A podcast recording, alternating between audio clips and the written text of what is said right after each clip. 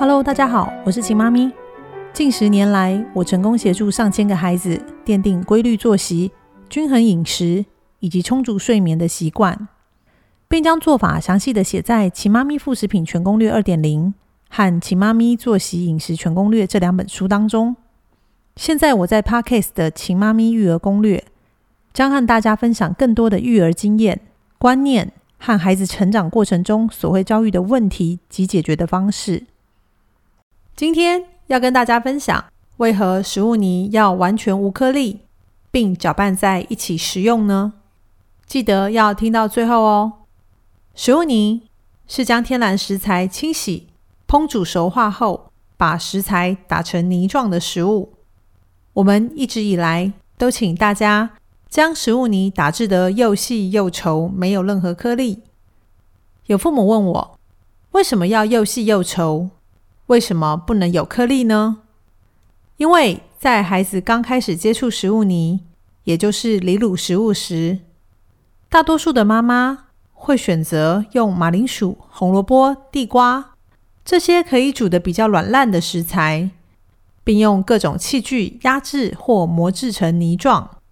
但测试完这些较软烂的食材后，孩子必须开始吃胚芽米、糙米、石谷米、栗子。莲藕、牛蒡、各式的蔬菜，这些较为坚硬或者是纤维较多的食材时，制作完成，若还有很多的颗粒和纤维存在，当孩子越吃越多时，肠胃尚未成长健全的孩子，较容易有不好消化、不好吸收、肠胃不适的问题，甚至吃不多、吃不下的状况发生。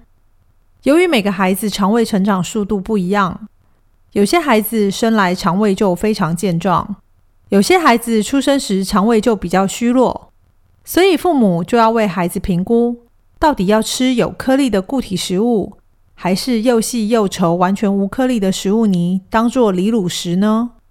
是要将孩子的肠胃先奠基好，还是照着一般大众的方式吃就好？因为食物的稠细度。会影响孩子肠胃的吸收与消化程度，而且若是在婴幼儿时期将肠胃照顾好，孩子就能吃得好、睡得好。所以父母的决定对孩子来说是很重要的。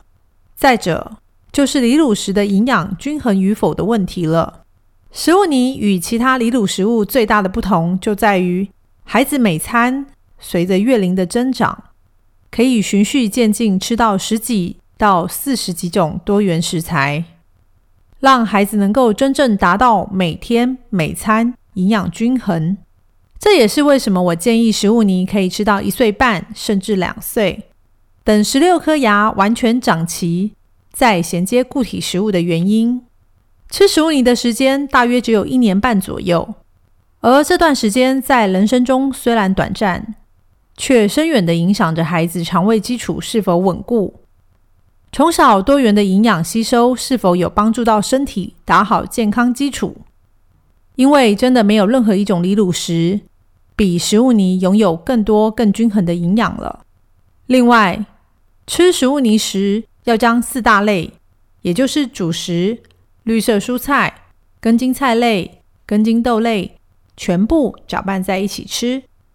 原因在于有些食材味道很香甜。